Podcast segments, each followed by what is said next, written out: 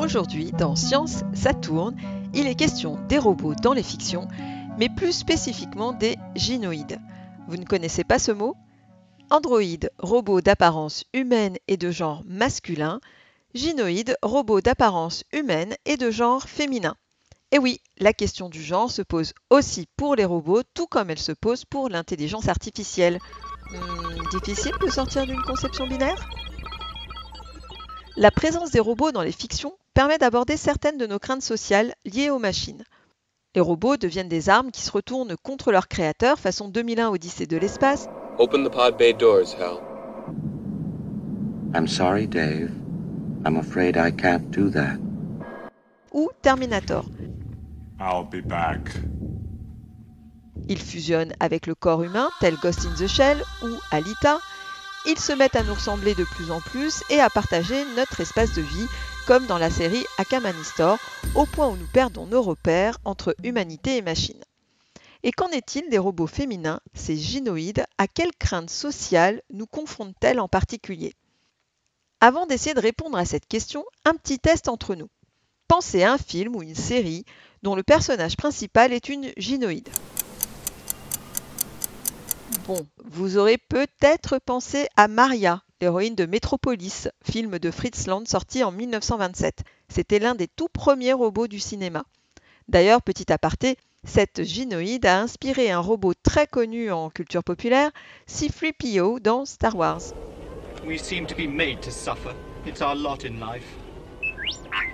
Peut-être aurez-vous également pensé à un film plus récent, Ex Machina d'Alex Garland, datant de 2015, dans lequel une troublante Ava sert de test de Turing.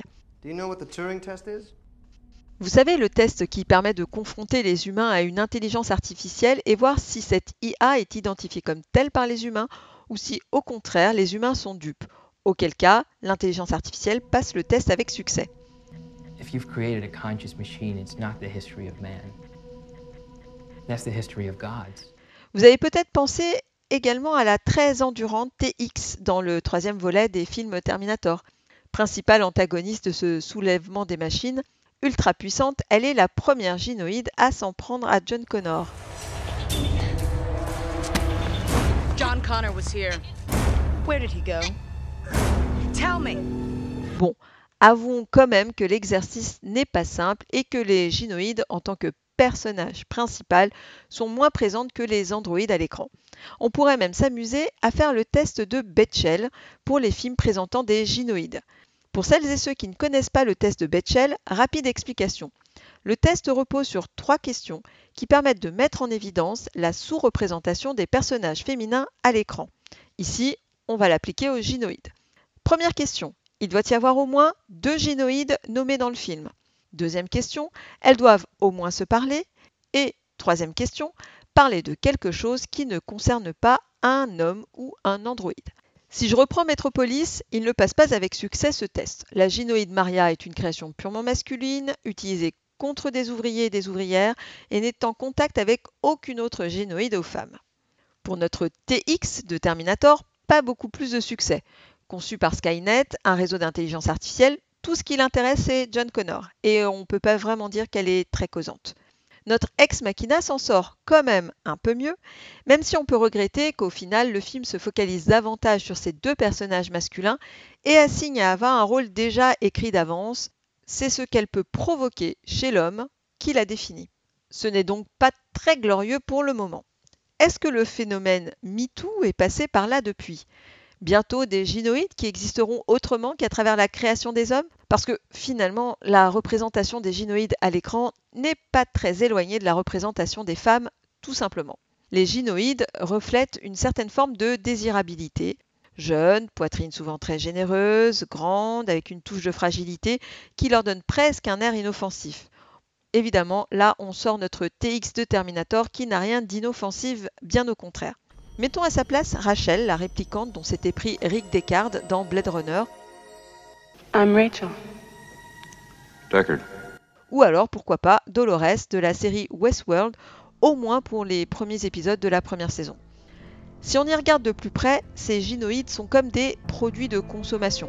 D'ailleurs, en reprenant la série Westworld, elles le sont réellement, littéralement. Les visiteurs du parc les consomment physiquement autant qu'ils consomment les histoires proposées dans le parc. Dans la saison 5 de la série Buffy contre les vampires, Spike, le vampire peroxydé, commande à un ado plutôt bon bricoleur une copie de Buffy, une gynoïde donc, programmée pour l'aimer. Ne pouvant obtenir les faveurs de la tueuse de vampires, son double mécanique saura le combler dans son désir charnel. Oh, Spike, devour me. All right. Spike, I can't help myself. I love you. You're mine, Buffy. Should I start this program over? No programs, don't use that word. Copie mécanique manipulable, la gynoïde peut être plus qu'un objet sexuel fantasmé, une compagne fantasmée, comme les épouses de Stepford, un film de Brian Forbes datant de 1975. Cette ville transforme radicalement ses habitants. Les femmes sourient tout le temps, toujours tirées à quatre épingles, et elles s'éclatent au lit. Ah. Avec leur mari en plus. Et alors, en quoi ça te dérange? C'est pas normal, Walter. Les femmes de Stepford sont en réalité des femmes remplacées par des gynoïdes plus dociles et plus obsédées par leurs tâches ménagères que les véritables épouses de départ. On peut facilement parler de robots domestiques dans ces cas-là, robots dédiés au foyer, sans émotion, sans personnalité et sans conscience de charge mentale évidemment. Ces gynoïdes, créatures faites par les hommes et pour les hommes, à la fois femmes-objet et nouvelle Ève, ont-elles encore leur place dans nos écrans? Pas vraiment, semble nous dire la série Westworld qui positionne l'émancipation de deux gynoïdes au cœur de son scénario. Une tentative d'échapper au patriarcat? Elle est peut-être là la principale crainte identifiée. Une machine suffisamment puissante, aux attributs féminins désirables et trompeurs, accessoirement moulée dans une combinaison en cuir, qui dominerait les hommes et mettrait fin ainsi à la société que nous connaissons. Mais pour nous en proposer quelle autre forme? Est-ce qu'il ne s'agit pas ici d'une forme accentuée des stéréotypes non pas féminins mais féministes? Quel monde ces gynoïdes hyper sexualisées tendances dominatrices SM construiraient-elles? Est-ce que nous ne retombons pas dans le schéma assez classique de la peur qu'une population dominée ne devienne une population dominante et vengeresse. Attention à la menace de la gynoïde fatale dans les deux sens du terme.